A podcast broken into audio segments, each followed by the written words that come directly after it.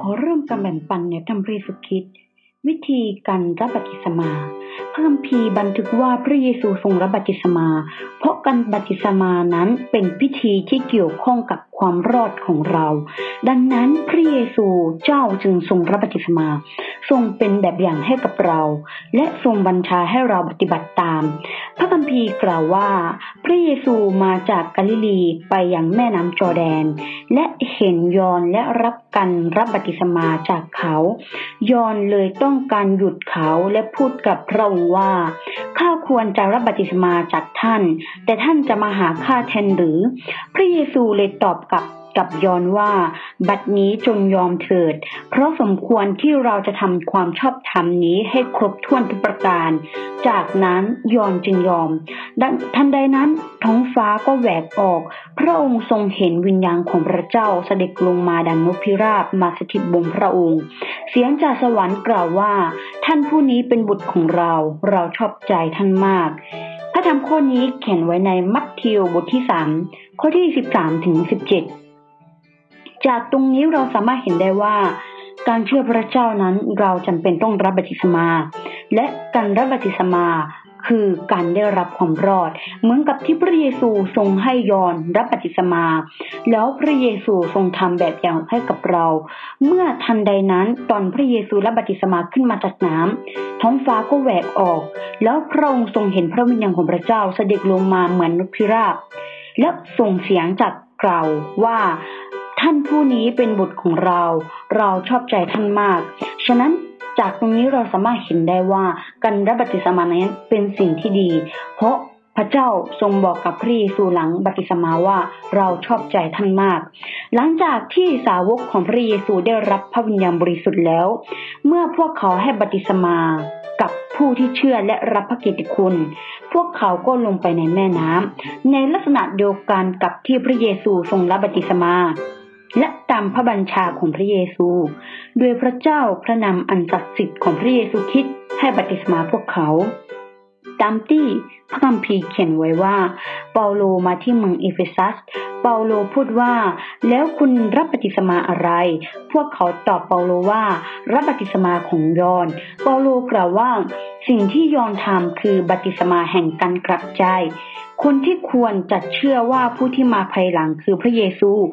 เมื่อพวกเขาได้ยินเช่นนี้ พวกเขาก็ได้รับบัติศมาในพระนามของพระเยซูอีกครั้ง ในกิจการบทที่ 19ข้อที่1ถึง5ได้จดเรื่องราวของเปาโลที่รับบัติศมาให้กับคนเหล่านั้น ฉะนั้นจากที่เรารู้ก็คือยอนคือรับบัติศมาให้กับผู้อื่น แต่ว่าการบัติศมาของยอนนั้น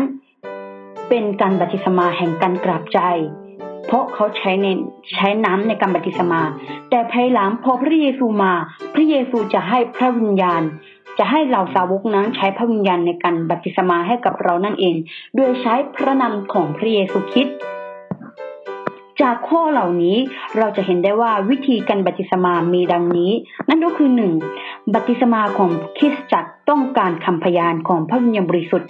บัติศมาคือการให้อภัยบาป แต่มีเพียงพระเจ้าที่แท้จริงคือพระเยซูเท่านั้นที่จะมีอำนาจในการให้อภัยบาปของมนุษย์ได้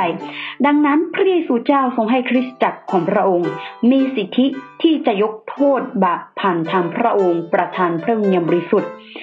พระธรรมเหล่านี้เขียนไว้ในมัทธิวบทที่ 16 ข้อที่ 19 ผู้ที่ให้บัติศมาก็จะต้องเป็นผู้ที่ได้รับพระวิญญาณแล้วโดยการอธิษฐานและการวิงวอนถึงจะได้พระวิญญาณบริสุทธิ์ พระวิญญาณบริสุทธิ์จะทรงเคลื่อนไหวและเป็นพยานในระหว่างการรับบัติศมาของเรา และน้ำแทมบัติศมา และพระโลหิตของพระเจ้าจะทรงอภัยบาปของผู้คน มีเขียนไว้ในพระคัมภีร์ว่า นี่คือพระเยซูคริสต์ผู้ทรงเสด็จมาโดยทางน้ำและพระโลหิต พระโลหิตอันล้ำค่าของพระเจ้า ไม่เพียงแต่น้ำเท่านั้น แต่มาด้วยน้ำและพระโลหิตด้วย และพระวิญญาณบริสุทธิ์ทรงเป็นพยาน เพราะพระวิญญาณบริสุทธิ์เป็นความจริง เป็นพยาน ปรากฏว่ามีสามสิ่งคือ พระวิญญาณบริสุทธิ์ น้ำและเลือดสามสิ่งนี้รวมกันเป็นหนึ่งเดียวกัน พระธรรมข้อนี้เขียนไว้ในหนึ่งยอห์นบทที่ห้าข้อที่หกถึงแปดดังนั้นที่สถานที่รับบัติศมาของผู้เชื่อหรือผู้ที่ไม่เชื่อ มักจะเห็นน้ำรับบัติศมา จากน้ำเปลี่ยนเป็นสีแดงเลือด สองผู้ที่ได้รับบัติสมาต้องกลับใจและเชื่อว่าพระเยซูคือพระผู้ช่วยให้รอด คนที่รับบัติสมาต้องกลับใจจากบาปในอดีตทั้งหมด เช่นไม่นมัสการพระเจ้า ที่ไม่เที่ยงแท้ และประพฤติที่ไม่ดีอื่นๆออกไป โดยเชื่อว่าพระเยซูเป็นพระผู้ช่วยให้รอดองค์เดียว และพระเจ้าเที่ยงแท้เป็นผู้ทรงจ้างสรรพสิ่งทุกสิ่ง สิ่งเหล่านี้เขียนไว้ในกิจการบทที่ 4 ข้อที่ 12อ่าทำให้ประชาชนทุกคนที่กำลังฟังอยู่สามารถไปเปิดพระคัมภีร์ตามที่ดิฉันได้บอกแล้วก็ได้เขียนไว้ดูตามได้นะคะ เผื่อว่ามีใครยังไม่เข้าใจ และเชื่อว่าบัติศมาด้วยพระโลหิตขององค์พระผู้เป็นเจ้ามีผลของการให้อภัยบาป ฉะนั้นการบัพติศมาขององค์พระผู้เป็นเจ้านั้น โดยใช้พระนามของพระเยซูนั้น มีผลของการให้อภัยบาป ฉะนั้นเราสามารถเห็นได้ว่าจากตรงนี้เราสามารถเห็นได้ว่าด้วยพระนามของพระเยซูด้วยการรับบัพติศมาด้วยพระโลหิตของพระเยซูนั้น สามารถชำระบาปของเราให้บริสุทธิ์ได้นั่นเอง และพระธรรมข้อนี้เขียนไว้ในเอเฟซัสบทที่หนึ่งข้อที่เจ็ดนั่นเองนะคะสามก็คือ ผู้รับปฏิสมาต้องความนาลงและจุ่มทั้งตัวลงไปในแม่น้ำพระเยซูและสาวกของพระองค์รับปฏิสมา หรือรับปฏิสมาในแม่น้ำหรือทะเลก็ตาม จะเห็นได้ว่าสาวกของพระองค์จะบัติสมาคนในแม่น้ำที่กำลังไหลอยู่เพราะความรอดของพระเจ้า บัติสมาและการให้อภัยบาปเป็นน้ำดำรงชีวิตที่หลายพันพระวิญญาณบริสุทธิ์ ผู้รับบัติสมาจึงควรก้มคว่ำหน้าจุ่มลงในแม่น้ำรวมตัวกับรูปร่างท่าทางของการสิ้นพระชนของพระเยซู เราสามารถเห็นได้ไม่ใช่หรือว่า ในขณะที่พระเยซูทรงถูกตึงบนไม้กางเขนแล้วจากนั้น พระเยซูก็ทรงชิ่งสิ้นชีวิตก็คือสิ้นพระชน พอเขาสิ้นพระชนปุ๊บพระเยซูก็ได้ก้มศีรษะลงแล้วสิ้นพระชนนั่นเอง ฉะนั้นเราจึงควรจะทำตามเหมือนที่พระเยซูทรงทำก็คือความหน้าก็คือก้มศีรษะลงในแม่น้ำแล้วรับบัพติศมา เพื่อที่ให้ชีวิตฝ่ายวิญญาณสามารถฟื้นจากความตาย และรับ ชีวิตฝ่ายวิญญาณได้เช่นเดียวกับพระองค์ ยอห์นบทที่ 19 ข้อที่ 30 และโรมบทที่ 6 ข้อที่3ถึง5ได้เขียนจดเรื่องราวเกี่ยวกับสิ่งเหล่านี้ไว้ทำให้ประชาชนสามารถเปิดตามแล้วก็ไปดูได้นะคะฉะนั้นจะต้องนี้สามารถเห็นได้ว่า เราต้องก้มหน้าความหน้าลงในแม่น้ำไม่ใช่เหมือนบางคิสจากที่หงายหน้าลง หรือว่าอ่าหังไปข้างหลังแล้วรับบัพติศมา แต่ความเป็นจริงแล้วเราต้องก้มศีรษะลงในแม่น้ำแล้วจุ่มตัวของเราทั้งตัวไปในแม่น้ำนั่นเอง เพื่อที่ว่าเราจะได้ร่วมตายกับพระเยซูคริสต์ก็คือตอนพระเยซูสุดถูกตึงบนไม้กางเขนเขาอ่าก้มหน้าก้มศีรษะลงที่อ่าพื้นแล้วตายฉะนั้นเราจึงถ้าหากเราทำแบบนี้เราจึงจะได้มีส่วนร่วมกับการตายของพระเยซูและจะได้มีชีวิต ฝ่ายจิตวิญญาณนั้นขึ้นมาใหม่นั่นเองนะคะ การรับปฏิสมาคือการตายและการฝังศพเดียวกันกับพระเจ้า ดังนั้นร่างกายทั้งหมดจะต้องจุ่มลงในน้ำฉะนั้นไม่สามารถแทนการรับปฏิสมาด้วยการหยดหรือสาดน้ำนั่นเอง เราจะเห็นได้ว่าหลาย ๆ คริสตจักรนั้น แทนการบัติศมานั้นด้วยการหยดน้ำใส่ตัว หรือว่าสาดน้ำไป หรือว่าไปไปบัติสมาในอ่าก็คือสระน้ำที่เขาสร้างขึ้นมา สิ่งนี้มันเป็นสิ่งที่ไม่ถูกต้องนะคะเพราะว่าร่างกายทั้งหมดของเราจะต้องจุ่มลงในน้ำเพื่อที่เราจะได้ร่วมตายไปกับพระเยซูคริสต์แต่ไม่ใช่ตายจริง ๆนะคะ การตายนี่หมายถึงการตายฝ่ายอ่าฝ่ายเนื้อหนังของเรา และมีชีวิตฝ่ายจิตวิญญาณขึ้นมาใหม่ และการตายนี้หมายถึงการที่เราละความบาปสิ้นทั้งหมดของเรานั่นเอง ฉะนั้นเราไม่สามารถใช้การหยดน้ำใส่ตัว หรือการสัดน้ำหรือว่าไปไปรับบัติศมาในสระน้ำที่เป็นขอบสี่เหลี่ยมน้ำไม่ได้ แต่เราต้องรับบัติศมาด้วยการคว่ำหน้าลงที่แม่น้ำจุ่มทั้งตัวของเราลงไปที่แม่น้ำจากนั้นการรับบัติศมาต้องรับบัติศมาในแม่น้ำที่กำลังไหล อยู่นะคะ ไม่ใช่ไปรับบัติสมานในสระน้ำนั่นเองสีก็คือต้องรับบัติสมานในพระนามอันศักดิ์สิทธิ์ของพระเยซู